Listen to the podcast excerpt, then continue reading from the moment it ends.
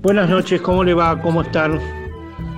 Esta edición de Manivela va a estar dedicada a un hombre cabal, a un hombre, una figura enorme del cine argentino, que creo que es la primera vez que nos ocupamos todo un programa completo de él. Nos referimos a Lucas de Mare. A 111 años de su nacimiento vamos a recordar a uno de los grandes directores del cine nacional que introdujo por primera vez efectos especiales en sus películas, que hizo brillar en la pantalla grande a Tita Merelo y a Luis Andrini, entre muchísimos otros, eh, y que dejó la música para apostar de lleno a su gran pasión, el cine. La música la dejaría en manos de su hermano. Y también vamos, esperamos esta noche poder leer algunos testimonios primero el testimonio del, propio Lucas de Mare y eventualmente algunos textos de algunos especialistas que hablan de Lucas de Mare.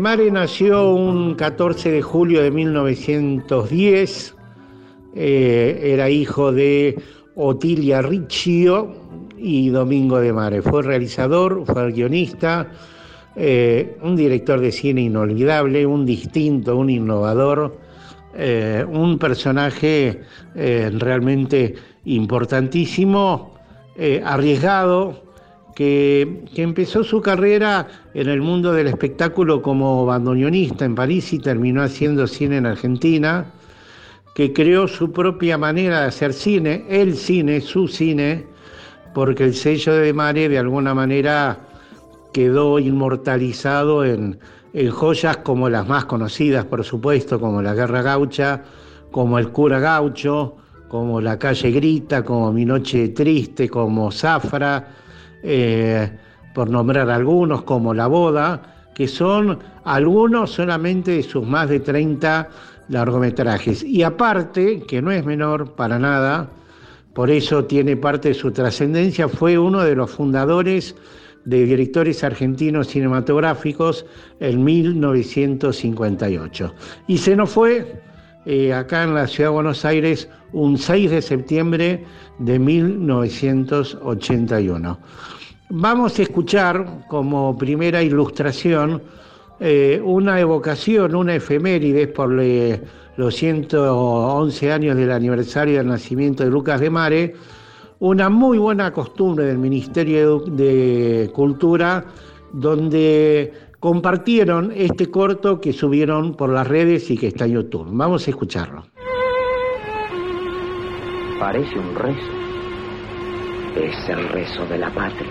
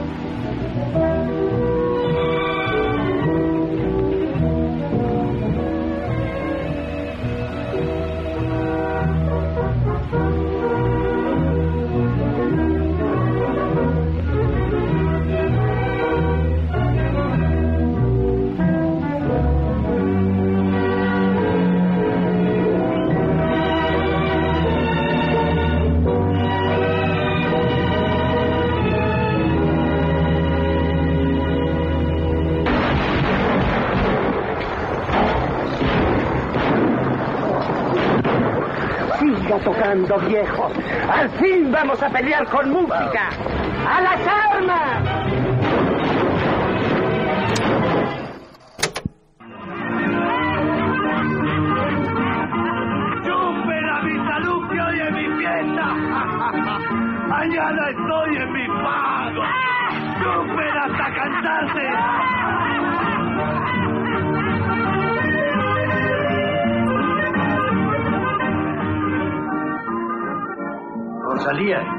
¿Qué te pasa? Te tengo que decir algo. ¿Y qué me tenés que decir? Te tengo que decir... Habla. Te tengo que decir que no sé bailar.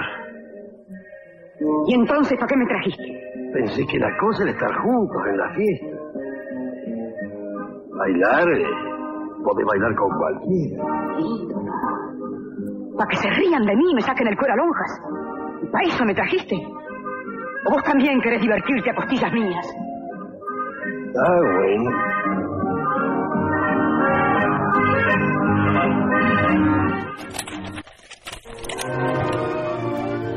La guitarra en el ropero todavía está colgada.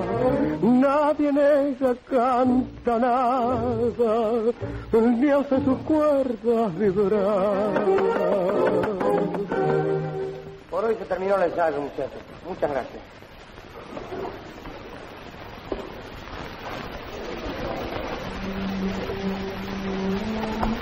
¿Qué tal? Tiene más de 30 años su melodía me emociona siempre como si lo viera por primera vez. Cuánta tristeza encierra sus versos. Es que Pascual Contursi era un poeta del pueblo. Un poeta que llevó el tango de los pies a los labios. Como decíamos al principio, en abril de 1975, De Mare, ya un famoso director de cine, brindaba una extensísima entrevista en un set del Instituto Nacional de, Cinematografía, suponemos lo que en aquella época era el CERC, el Centro de Experimentación y Realización Cinematográfica, que forma parte de esta entrevista eh, del libro Reportaje al Cine Argentino, Los Pioneros del Sonoro, eh, escrito por Mariano Calistro, Claudio España, Oscar Cetrángolo, Andrés Insaurrarle y Carlos Landina. Eh, y decía De Mare en esa entrevista, mis comienzos en la cinematografía fueron un poco casuales. Yo desde los 15 años estaba en París accidentalmente pues mi hermano había ido en el año 26 como pianista de Canaro a esa ciudad. Mi hermano nunca había tocado tangos, tocaba jazz con Verona. Fue también mi padre, que era avionerista y que se hacía cargo de la orquesta de Canaro cuando éste venía a Buenos Aires o iba a Estados Unidos. Cuando ello le fue muy bien, nos mandaron a llamar a mi madre, a mi hermano menor y a mí. Canaro tenía un estudio, el Río de la Plata, con Yankelevich, Cosio y Pablo Osvaldo Valle. Él me dio una oportunidad, aunque relativa, me puso a cargo del estudio para cuidar el material. Filmaban en ese momento Romero, Nelo Cosimi, hasta que un día me vino a ofrecer la dirección de una película, que fue la primera también de Pepe Iglesias, El Zorro. Así comenzó aquí mi carrera de director, cuenta Lucas de Mare en esa entrevista. En aquella entrevista también De Mare cuenta un poco que siendo un principiante pudo dirigir a Sandrini, la principal estrella en aquel momento, y relata también acerca de Chingolo, su primer gran éxito en el cine y una gran película comercial, y película en la que introdujo los primeros efectos especiales que aparecieron en el cine nacional. Dicen de Mar en la entrevista, bueno, ¿y qué directores hay? No voy a dar nombres, pero le dijeron que estaba fulano, que estaba Mengano y un muchacho nuevo que recién empezaba. Y entonces Sandrini contestó, a fulano y a Mengano los conozco, no me interesan. Me voy a tirar el lance con ese muchacho nuevo que no sé quién es. Sigue diciendo de Maro, en Chingolo hay varios usos de pintura completiva, trucos de bastante dificultad, por ejemplo, firmar los caños donde vivían esos tres reos, los caños estaban reconstruidos en el fondo del estudio.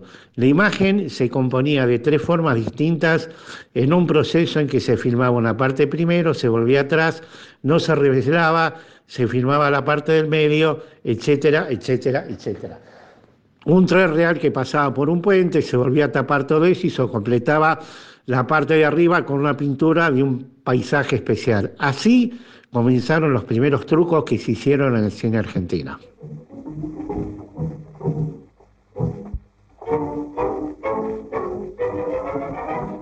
¿Podemos retirarnos ya? Un momento. Antes necesito el libro de quejas. Como dice, estamos muy desconformes con esta comisaría. El calabozo de la 31 es mucho más cómodo. ¿Y qué trato? Ni que fuéramos desconocidos. Nosotros somos como de la casa. Venimos vuelta a vuelta. ¿Qué va a dar el comisario? Venga que quiera. Debe querer despedirse de nosotros. No le hagamos un desaire. Espero que sea la última vez. Ya les dije que no quería volverlos a ver por aquí. ¿Ah, viste? Yo te lo dije. No nos llevé que el comisario no vernos. Bueno, se me van a mudar inmediatamente de la zona.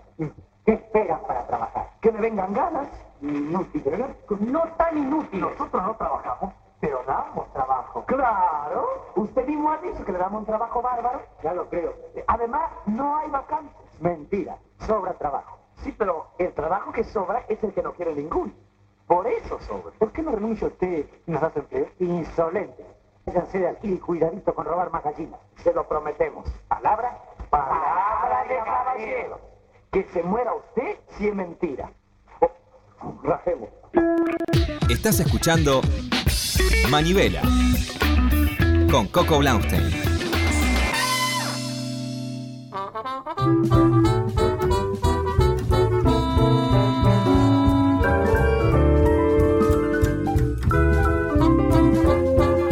Dice Adrián Moyo, periodista investigador que dirige la biblioteca de Linganerk.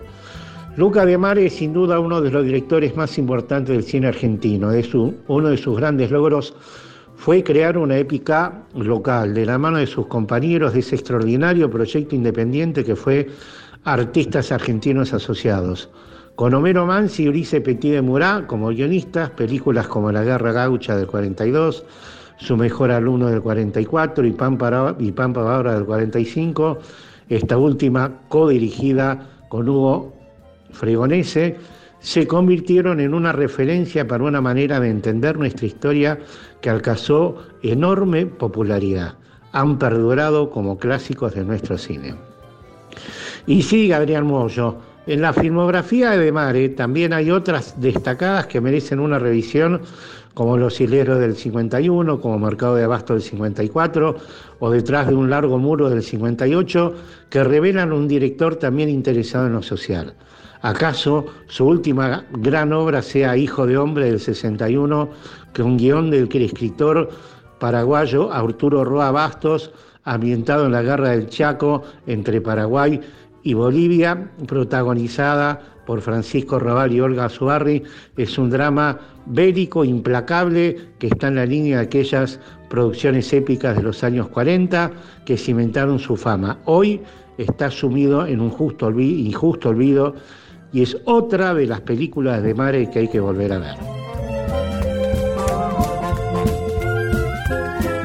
Y dice Raúl Manrupe que nos interesa su opinión porque es un hombre que ha escrito varias ediciones y varias versiones de unos libros extraordinarios que son diccionarios de revisadores del cine argentino. Dice Manrupe, fue lo más parecido a un director de Hollywood. En el Festival de Mar del Plata del 65, dice Manrupe, el gran actor japonés Toshiro Mifune pidió conocer a Lucas de Mare. Había visto Hijo de Hombre en un festival europeo y quería conocer al director. Considerado durante mucho tiempo como el revisador argentino más importante, o al menos el que siempre podría esperarse una gran película, Lucas de Mare fue sin duda uno de los más ambiciosos del cine argentino en cuanto, en cuanto a temática y producción. John Ford, el realismo, supo ver lo que era bueno para contar sus historias. Fue lo más parecido a un director de cine de Hollywood en sus métodos, narrativa, uso y exigencia de los recursos técnicos y artísticos. Como tantos directores industriales del mundo, alternó los proyectos propios narrando problemáticas nacionales con otros al servicio de las estrellas como Luis Sandrini, donde los guiones solían quedar por debajo de la realización. No esquivó algunos temas externos a su realidad de los que no salió bien parado. Fundador de Artistas Argentinos Asociados, sanguíneo, apasionado, un narrador como ha habido pocos, capaz de generar momentos inolvidables del cine. Enrique Muñoz tocando el himno con su violín en la guerra gaucha, cerrando los ojos con el viejo Ucha. La acción confusa, le confieso, La acción confusa en el comienzo de La culpa la tuvo el otro, el incendio de un almacén en mi noche triste, el clima de ensueño en el final de esa misma película o en el sepulcro donde Sarmiento Muñoz despide a su hijo, la mirada de Luisa Beil en el final de Pampa Bárbara, los soldados tomando agua de las perforaciones hechas por una ametralladora en Hijo del Hombre y la Sed. Son momentos que aún hoy pueden conmover al espectador que los visiona, lo que pocos han logrado. Y por último, Gabriel Fresta, que es periodista, que es crítico de cine y que es docente, dice, es uno de los directores imprescindibles y trascendentales del cine argentino. De Mar es un director muy importante porque se metió con temas puntuales históricos argentinos y lo hizo con gran producción. Hizo la Guerra Gaucha y ahí se nota lo que era la ambientación, el diseño del arte, el vestuario. Era un hombre de gran producción que además tomaba temas de la historia argentina y los transformaba en películas. Eran temas importantes para la argentinidad que él lo hacía con fastuosidad, teniendo en cuenta que las décadas del 40 y del 50 eran las épocas de oro del cine argentino. Muchos directores de esa época hacían comedias, pero no se metían con temas trascendentes como los que abordaba De Mare. Por otro lado, tomaba figuras icónicas de la época como Tita Merero y las hacía hacer sus mejores papeles dramáticos como Ser Guacho, una película tremenda, Los Isleros o Mercado de Abasto. Son películas muy importantes. Por otro lado, también hacía entretenimiento con las películas de Sandrini o con Lolita Torre, Torres y estamos hablando de una época muy complicada. Por ejemplo, la Tana Rinaldi no estaba bien vista, estaba dentro de las listas negras. Sin embargo, De Mare hizo una película controvertida políticamente en el año 75. Por eso y por mucho más, creo que es uno de los directores imprescindibles y trascendentales del cine argentino, termina diciendo Gabriel Fresta. Perdóneme. Pero pasa que estoy podrida. ¿Cómo es posible que me equivoque tanto? Entiendo. sí. Yo creo en la gente. Pero no hay caso.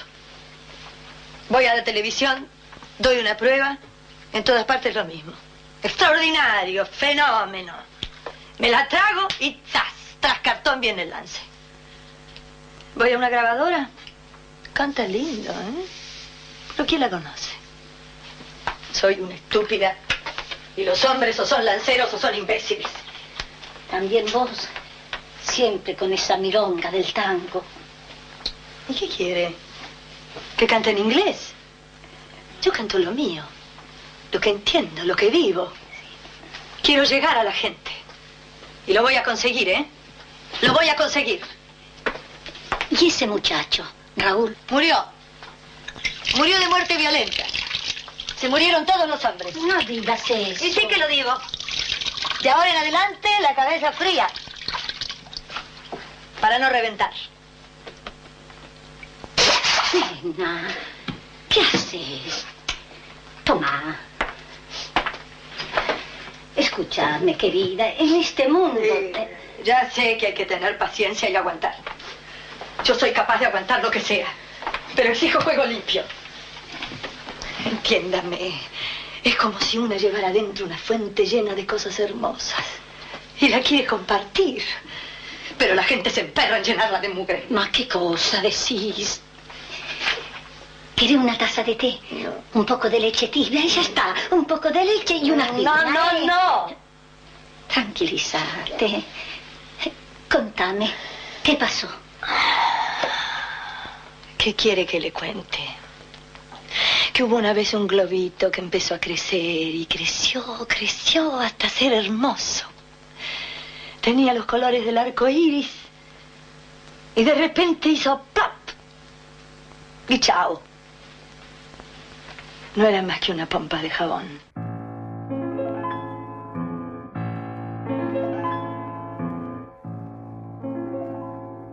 Ella vino una tarde y era triste, fantasma de silencio y de canción. Llegaba desde un mundo que no existe, vacío de esperanza el corazón. Era nube sin rumbo ni destino, tenía la tristeza del adiós, su paso la siguió por cien caminos y un día su fatiga la alcanzó. Ella, piel de sombra, voz ausente, ella en su brazo se durmió. Juntos sin saberlo torpemente, aprendieron duramente las verdades del amor. Ella floreció bajo la luna. Ella renació para su afán. Juntos sin angustia, sin reproche, sin pasado noche a noche aprendieron a soñar.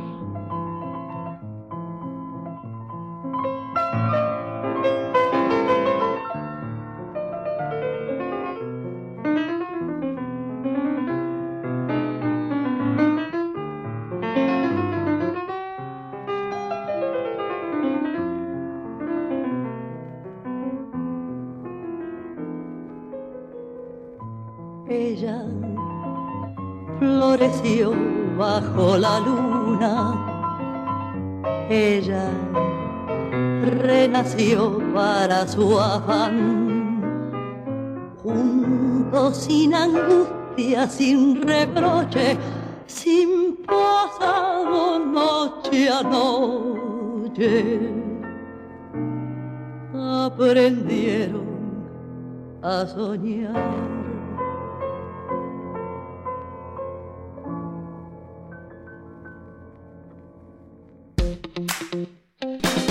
Todo el cine en Manivela. Con Coco Blaustein en la radio pública.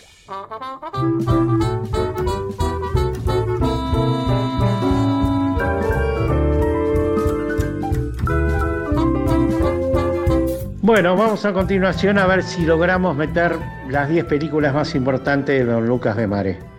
En primer lugar, La Guerra Gaucha, una película del 42, una película que el mismo Lugones le, le dio el carácter de eh, categoría de clásico del cine argentino, escrita por Homero Mansi y por Ulises Petit de Murat, eh, un clásico del cine que recurriendo a una ficción habla de la lucha por la independencia en el norte argentino. Para eh, lograr esa categoría de clásico, los escritores se valieron de un fraseo memorable, perfecto, para esos actores que se caracterizaban por un tono teatral, venían del teatro, con un contenido épico fuera de lo común y un altísimo montaje de eh, nacionalista en la concepción de la película. Pero la anécdota que guía, que guía el relato es por sí contundente, ya que recurre a los gauchos partidarios de la independencia. Esto se acaba de evocar porque justamente fue el aniversario de Martín Miguel de Güemes la historia remite a 1817 cuando se enfrentan contra las tropas eh, enviadas por la colonia española. El elenco es un elenco impresionante, encabezado por un clásico de clásicos como era Enrique Muñoz, que toca el violín en medio del fragor de la lucha, una Amelia Vence en el punto culminante de su carrera, y con ellos también Petrone, Magaña, Sebastián Chiola, con la impresionante fotografía del estadounidense Bob Roberts y una música compuesta por Lucio de Mare, hermano del director, y Juan Eller. La música y este corto y esta fracción que vamos a ver ahora se puede ver en YouTube. ¡Viva mi patria!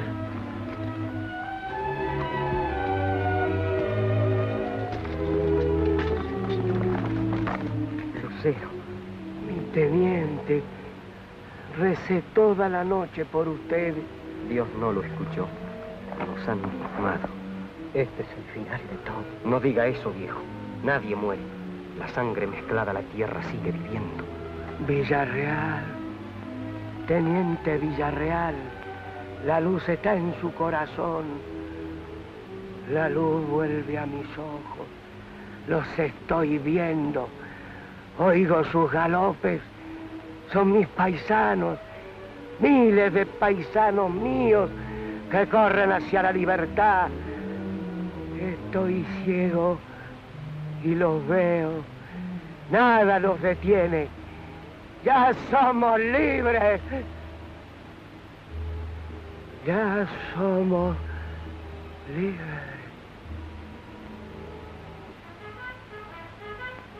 El gaucho Güemes.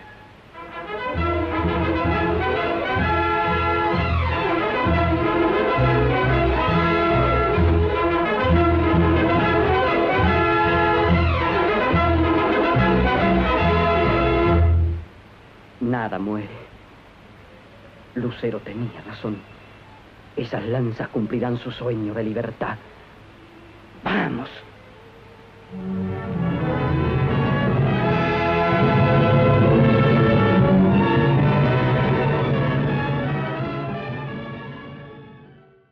La segunda película de De Mare que vamos a evocar es otro clásico de clásicos, su mejor alumno, una película de 44.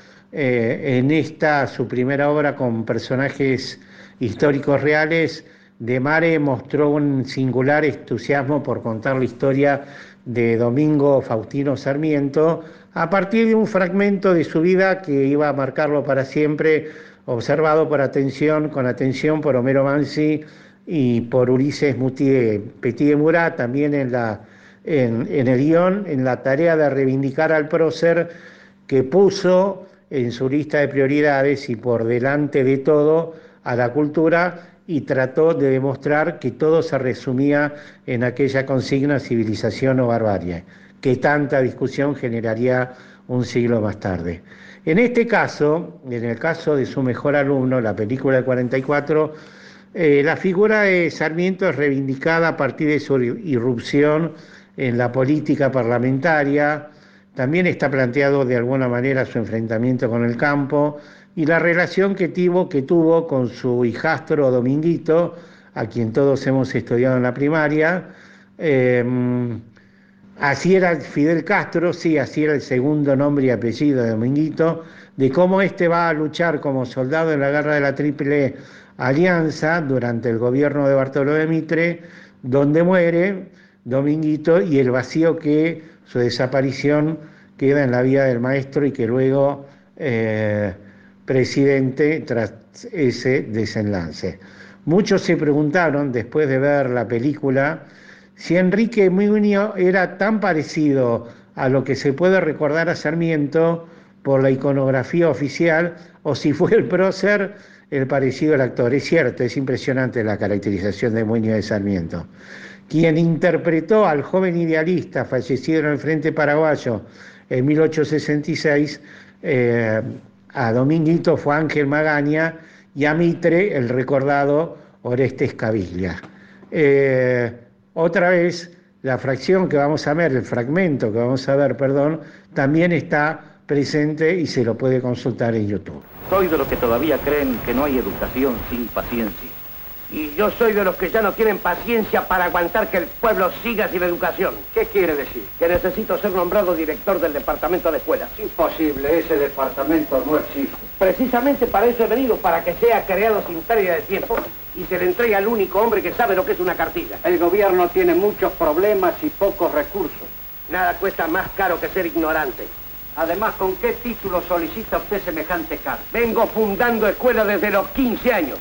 Miles de niños de Chile, del Perú, de Colombia, de Venezuela y de toda la América aprenden en mi silabario. ¿Le parece poco título? ¿Qué quiere? ¿Que sea de eso que no se sacan el gorro de doctor ni para ir a dormir? No puedo acceder a su pedido. Si necesita un sueldo para vivir, hablaré con el gobernador. Usted está confundido, ministro. Yo no soy hombre de arrastrarme para llenar las tripas. Buscaba un decreto para poder fundar escuelas y hacer la felicidad de nuestros hijos y usted pretende tirarme un hueso. Diríjase a la legislatura. No estamos en la época de rosas para gobernar por decreto. No deben recibirse como moneda de buena ley todas las acusaciones que hemos hecho a Rosa durante aquella época de lucha. Al pasado no hay que criticarlo, hay que superarlo. Señor Sarmiento, hemos terminado. Todavía no. Me quedan pluma y papel para hacerle saber a los gobiernos que siendo el pueblo soberano de sus destinos, es indispensable educar al soberano. La tercera película de Lucas de Mare que vamos a abocar es para nosotros una de las que más nos gusta, o la que más nos gusta es Pampa Bárbara, una película de 45.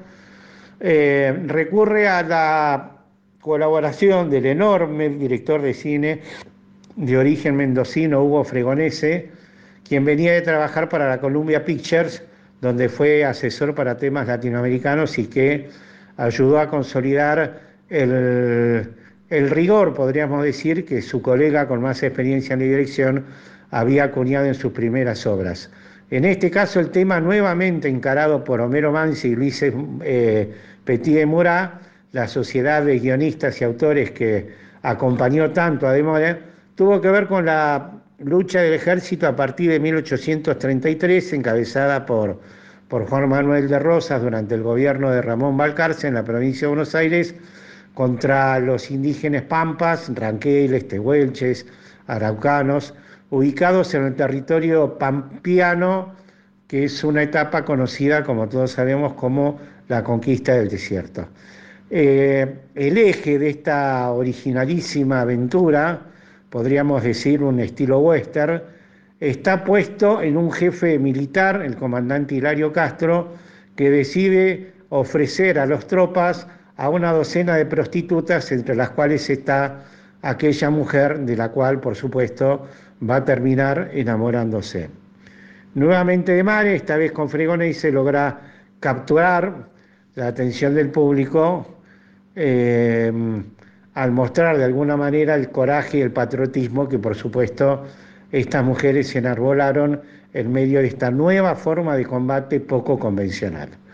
Como siempre, la reconstrucción de época de, de Helpi fue impresionante, igual que las actuaciones de un elenco otra vez encabezado por Petrone, otra vez Luis Abel, María Esther Gámez, Judith, Zulian, Margarita Corona y María Concepción César. Vamos a ver, vamos a escuchar un fragmento de esta película que también otra vez pueden ver si quieren una y otra vez en el canal de YouTube. Sobre este inmenso mar de tierra firme avanzaron los fortines en una sangrienta jornada de cien años. Jalonaron el desierto como semilla de los pueblos futuros. El gaucho fue el héroe de esta epopeya. Al conjuro de su presencia surgieron los poblados, se multiplicaron las haciendas y la tierra dejó de ser estéril. Para esto tuvo que batir al indio, pero había un enemigo que se infiltraba en las almas bravías de estos hombres y los incitaba a quebrantar todas las leyes. Ese enemigo era el vértigo del amor al que ningún corazón humano es ajeno.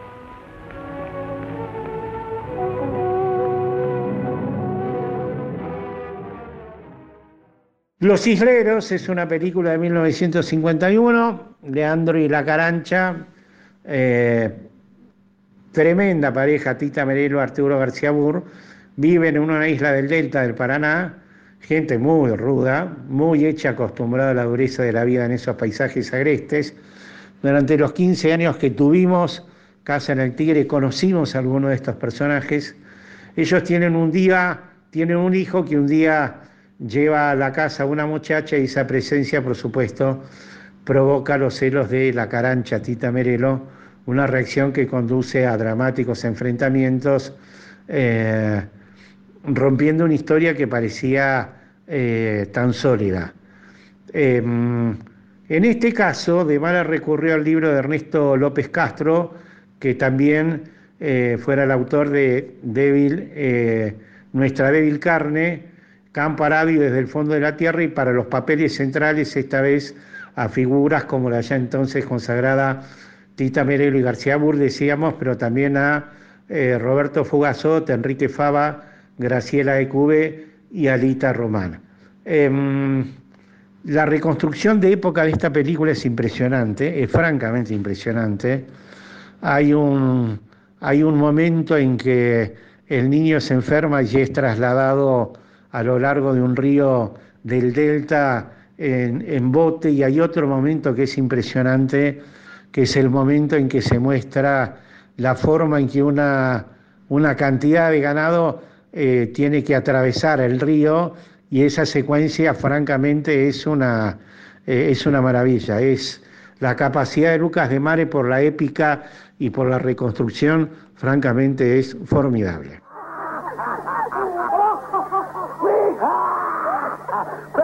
La carancha tironeando al difunto.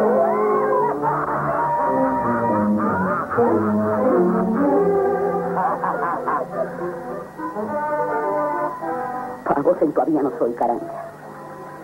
Pero ya lo voy a hacer pronto. Más pronto de lo que te pensás. diablo.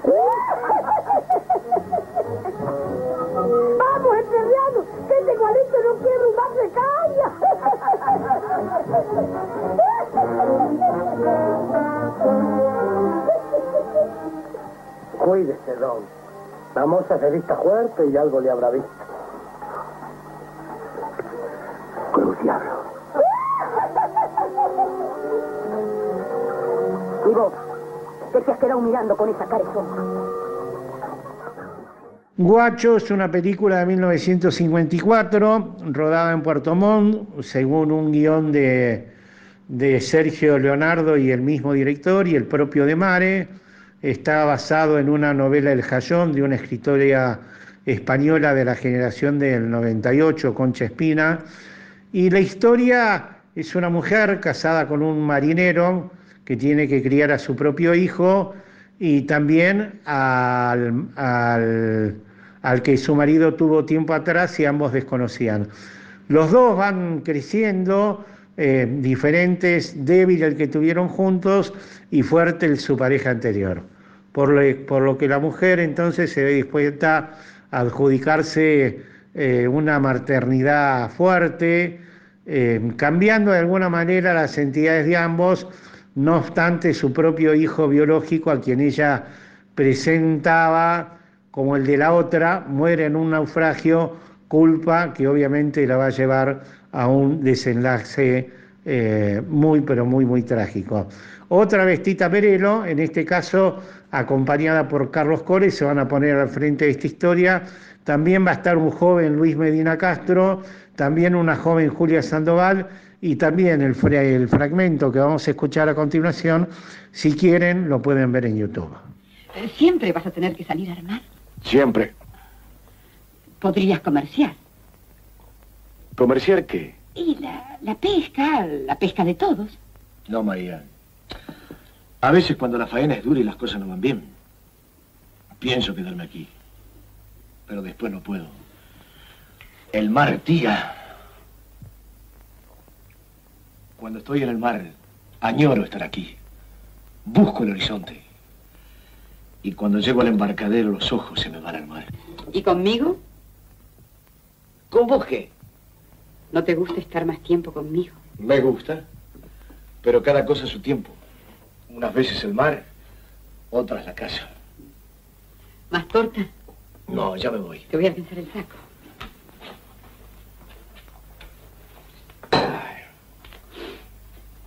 Toma, en el bolsillo tenés los cigarros. ¿Me cuidas? Te cuidaré siempre. No soy una criatura. Claro que no. Sos mi hombre, mi marido. Y sos mi hijo y mi padre y mi hermano y mi amigo y... Nunca supe nada de eso. Otro clásico de Lucas de Mare que tiene un tremendo afiche que en el Museo del Cine lo teníamos ahí a la entrada, un afiche eh, horizontal de, de 2 por 20 por 1 por 10, un afiche que era una especie de fresco, de mural realmente notable.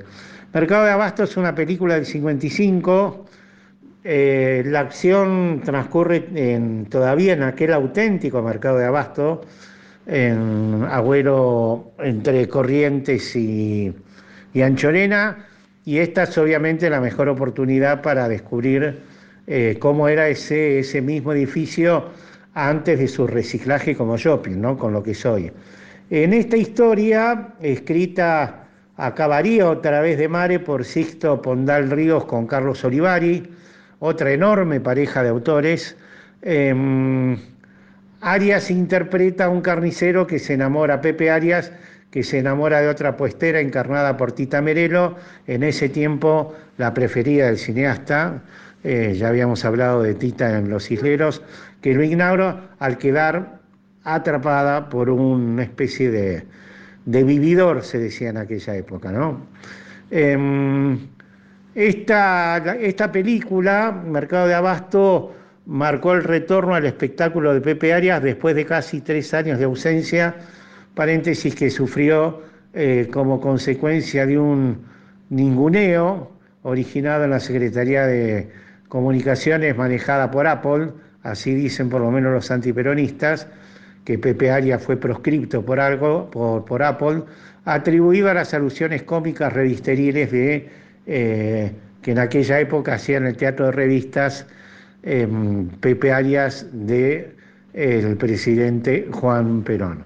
Entonces, bueno, Mercado de Abasto del 55, una película muy, pero muy neorrealista, podríamos decir, eh, una película que sirve básicamente para ver los decorados del Mercado de Abasto y que en este caso el, el, el trozo, el pedazo, el tráiler que vamos a ver, el segmento que vamos a ver, también lo hemos extraído de YouTube. Tome asiento. ¿En qué puedo servirlo? Hace muchos años que se dedica a este negocio, ¿verdad? ya perdí la cuenta. ¿Qué comisión cobra? El 10% como todo el mundo. De modo que si yo le mando 20 mil pesos en mercaderías... Me quedo con 2 mil. De estas operaciones hago 40 por semana. Gracias por el dato. ¿El señor Quintero? No. Inspector de réditos. ¡Ah! ¡Espionaje! Vengo a ver sus libros. No tengo. ¿Y dónde lleva la contabilidad? Aquí. ¿Con qué bancos opera? Con ninguno. Mi plata la guardo ya. Todas maniobras premeditadas para eludir los impuestos. Se equivoca. Es una cuestión de principios. Yo no tengo por qué regalar lo mío. Usted no regala nada. El Estado devuelve el dinero a los contribuyentes. No me diga. ¿Y puedo saber de qué manera? En servicios públicos, los hospitales, por ejemplo. Gozo de excelente salud. No tengo por qué contribuir a mantenerlo. Construye puentes y caminos por los que circula todo el mundo. Tampoco los uso. Nunca salí de Buenos Aires. Por lo que veo, usted es un ser antisocial. Como a usted le parezca. De acuerdo a sus declaraciones, este año tendría que pagar alrededor de 20 mil pesos. 20 mil pesos que servirían para ayudar a mucha gente. Pero usted es un egoísta que se ríe de todo eso. Ah, ¿usted cree que a mí no me importa nada de los demás? Claro que no. Por eso no paga los impuestos. Venga, venga conmigo. Una película del año 1956, eh, después del silencio, una película todavía muy caliente, el golpe militar del 55 que derrocó a Juan Perón, eh, y el éxito que había tenido El último perro, que tuvo como figura central a Hugo del Carril, eh, El último perro, una película del punto de vista del uso antropológico de nuestro castellano, es muy, pero muy, muy interesante. Pero de la película que estamos hablando después del silencio es un libro escrito por De Mare también con Sixton Poldán Ríos. Es una película que intenta exponer la posición de De Mare frente al gobierno derrocado, haciendo un subrayado en la crítica a la intromisión en las libertades individuales en las cuales siempre el antiperonismo acusó al peronismo.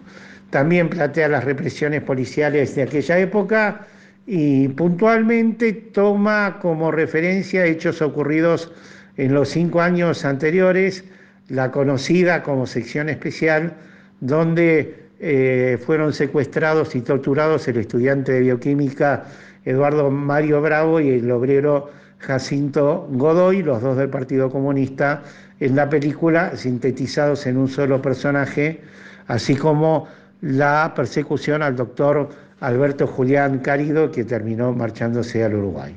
El resultado de la película, más allá de su lenguaje cinematográfico preciso, es sin lugar a dudas panfletario, eh, eh, con esa épica habitual que tenía Síctor Pondal Ríos, sostenido por una, este, por una retórica ampulosa, podríamos decir, que conduce a una muy, pero muy, muy abierta apología del golpe. Las figuras centrales fueron dos actores exilados antes del 55 como Arturo García Burr y María Rosa Gallo. ¿Quién hablará? La señorita Daneri. ¿Revisó el discurso? No hace falta. Todo nuestro personal es muy bueno y la señorita Daneri una de las mejores maestras. A ver tú, Peralta. Buenos días, señorita. ¿Pueden sentarse? Continúe. Gracias. ¿Cuáles son entonces los principios fundamentales de la nueva Argentina? Los principios fundamentales de la nueva Argentina son tres. Ser socialmente justa, económicamente libre y políticamente soberana. Muy bien. Vamos a ver ahora quién de ustedes contesta mejor la próxima pregunta. Despacito. Tú, de Marco. ¿Cuál es el gobernante gracias a cuyo genio y espíritu de sacrificio pudo crearse la nueva Argentina? Contesta. Por favor, de Marco, ¿quién es el creador de la nueva Argentina? No hay una nueva Argentina. La Argentina es una sola. ¿Qué dices? Nació el 25 de mayo de 1810 y no morirá nunca. De Marco, recuérdalo, está en tus libros. Pero no es cierto. La Argentina es una sola y eterna. Y nadie la podrá dividir. Acompáñeme. Perdóneme. Al contrario. Perdóname tú. Algún día volveremos a enseñar cómo se debe. Esta película precedió a otra más tibia en lo político, pero igualmente crítica, en forma transversal, como Detrás de un largo muro, la película del 58, que expone por primera vez el tema de las villas de emergencia, en ese caso la villa que precedió a la actual villa 31. Es maravilloso. ¿Te gusta mucho? Más de lo que imaginaba. Pero desgraciadamente, querida, no todo es así en Buenos Aires. Aquí también hay cosas muy desagradables que uno ni sospecha. ¿Qué cosas? Ustedes saben que ahora viene mucha gente a trabajar en la fábrica. Como se construye poco, esa gente no tiene a dónde meterse. Es tal la aglomeración que se han formado barrios de emergencia. Nosotros tuvimos que ir a vivir a uno de ellos. Villa Jardín. Villa Jardín. El nombre es muy lindo. Es lo único lindo que tiene. Pero es por poco tiempo. Están por construir grandes barrios nuevos. Mostrarle las fotos. Vean qué maravilla. Hay estos dos tipos. Nosotros elegimos el chalet. Es precioso. Lo conseguimos por bautistas que tienen muchas relaciones. Los felicito. Esperen que hay una sorpresa. Como Bautista sabe lo amigos que somos, también pidió uno para ustedes. Oh, muchísimas gracias. Eso sí, por el momento lo pasaremos bastante mal. ¿Qué importa si es por poco tiempo? ¿Verdad, papá? Por supuesto. ¿Falta mucho? Sí. Zafra es una película de 1959, otra vez con, con, Sixto, Pond- eh, con Sixto Pondal Ríos. En este caso, Lucas de Mare viaja al noreste argentino, eh, donde hay un ingeniero y un obrero de la caña de azúcar que se enfrentan por el amor de una mujer. El relato va a servir al guionista, a Pondal Ríos y a De Mare para retratar eh, aspectos que hasta, hasta ese momento nunca se habían expuesto en el cine nacional. Eh, en la explotación de los trabajadores de los ingenios en Tucumán, con encuadres que de alguna manera recuerdan al cine soviético. Eh, a pesar de la licencia cinematográfica de mostrar a Alfredo Alcón y a Graciela Borges como collas, entre, entre comillas, la obra muestra eh, acertados trabajos de Enrique Fava y de otra vez Luis Medina Castro, a lo que se suma la aparición de Atahualpa Yupanqui, que encarna a un médico su único papel dramático, quien además interpreta la famosísima canción del cañaveral. Esta película, Zafra, participó en la competencia oficial del Festival de Cannes con mucha polémica en la crítica de cine francesa y a pesar de las objeciones que desde Tucumán se puso a esa proyección. También pueden ver este fragmento de Zafra en el canal de YouTube.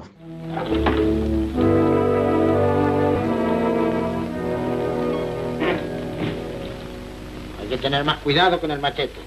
Es el primer año que vengo. Como no aprendas pronto a manejarlo, te vas a quedar sin dedos. Anda nomás. Doctor, me da un poco de algodoncito para los dolores. Bueno, dale unas aspirinas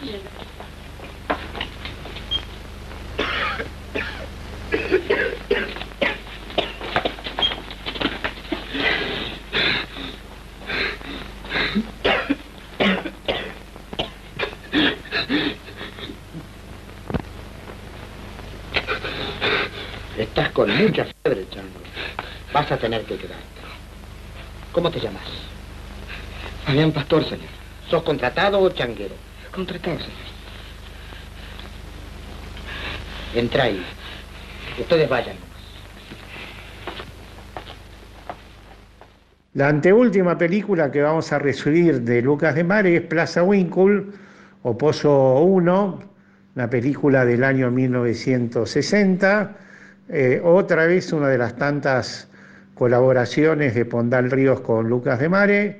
Y en este caso van a contar, como bien lo dice el título, la historia de los pioneros de la explotación petrolífera en la Patagonia Argentina, eh, película que este año, el primero de septiembre, se van a cumplir 60 años de su estreno en el cine ópera cuando Corrientes se cortaba para los estrenos comerciales del cine argentino.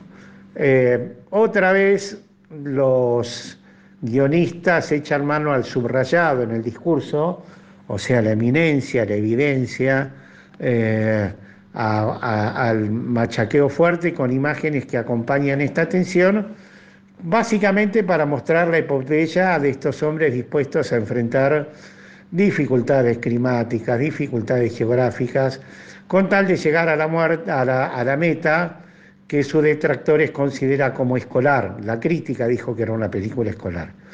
Quizás por esa impronta de gran aventura en varios de los países en los que se distribuyó, donde recibió elogios, se la, se la conoció como Misión Infernal. Para conocer un poco la, la historia de lo que es la extracción del petróleo y de lo que fue eh, el nacimiento de los, de los eh, pozos petrolíferos, esta es una película que más allá de este subrayado en el discurso, nos resulta muy, pero muy, muy este, interesante. El elenco sólido, como siempre, incluía ya a Duilio Marcio, en aquella época, a Nelly Medien, a María Aurelia Bisuti y al brasileño Jarden Filio. También en YouTube pueden consultar el fragmento que nosotros vamos a emitir a continuación. En este mismo lugar se perforó el Pozo 1. Desolación, como lo llamaban entonces. Todo comenzó una tarde del año 1915, en una casa de Buenos Aires. Yo acababa de llegar de Europa recién recibido y había sido citado por el ingeniero Enrique Hermite, director general de Minas. Insisto, esta zona es sedimentaria. Aquí en Capivanti hay un anticlinal comprobado. En Neuquén hay mucho. Sobre todo en la región de Cojunco, Cerro Lotero y Chayanco. Y dentro de este triángulo, el mejor sitio está aquí. Doctor, de acuerdo, es veramente el deserto, ¿no? Pero el que usted propone está en plena selva. Y llueve todo el verano. Bueno, señores, es inútil seguir discutiendo. Hay que tomar hoy mismo una resolución definitiva. Entonces, ya conoce mi opinión. Ahí la tiene. También conoce la mía. Aquí está. El ingeniero Emilio Cáceres. Buenas tardes. Adelante. ¿Cómo le va? ¿Cómo está? Los doctores Caden y Bonarelli. Es un honor. Lo cité porque he pensado en él para que le dirija la nueva exploración. Cuando resolvamos dónde se hace, por encargo nuestro, los doctores Caden y Bonarelli hicieron estudios geológicos en Salta y Neuquén sobre la posible existencia de yacimientos. Y aquí estamos tratando de resolver por cuándo. Insisto, de la zona de Salta. Y yo en la de Neuquén. Y de ahí no salí. Y la última película eh, que vamos a evocar de Lucas de Mare, otra de las grandes películas que a nosotros nos gusta mucho, se llama Hijo de Hombre, es una película del 61, eh, una película cuya solidez narrativa está basada en el relato del enorme escritor paraguayo Augusto Roabastos, que le dio por suerte al cine una cantidad muy, pero muy, muy importante de, de historias, de guiones, de argumentos. Es una coproducción con Francisco Raval, el gran eh, actor español. También está Carlos Estrada, también está eh, Olga Zubarri. En este caso, Hijo de Hombre cuenta la historia de los choferes de un camión que transportan agua durante la guerra del Chaco entre Paraguay y Bolivia, la que va del 34 al 35, y que van en socorro de una guarnición al filo de la deshidratación total y absoluta. Eh, la literatura de Roa Bastos logra claramente una de las mejores películas de Lucas de Mare. Con esta película participó en el Festival de San Sebastián, donde recibió perlas como mejor película y como mejor dirección. Con Hijo de Hombre, otra de las grandes películas de Lucas de Mare, cerramos esta evocación de este enorme cineasta del cual se cumplieron 111 años y a nosotros nos agrada mucho haber podido compartir con, con ustedes. Nos vemos el próximo sábado. Esto fue Manivela. Que tengan un feliz domingo para todos.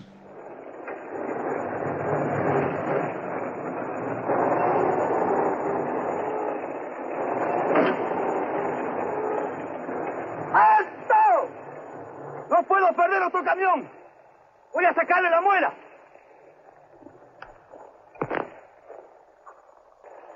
¡Atrás todos!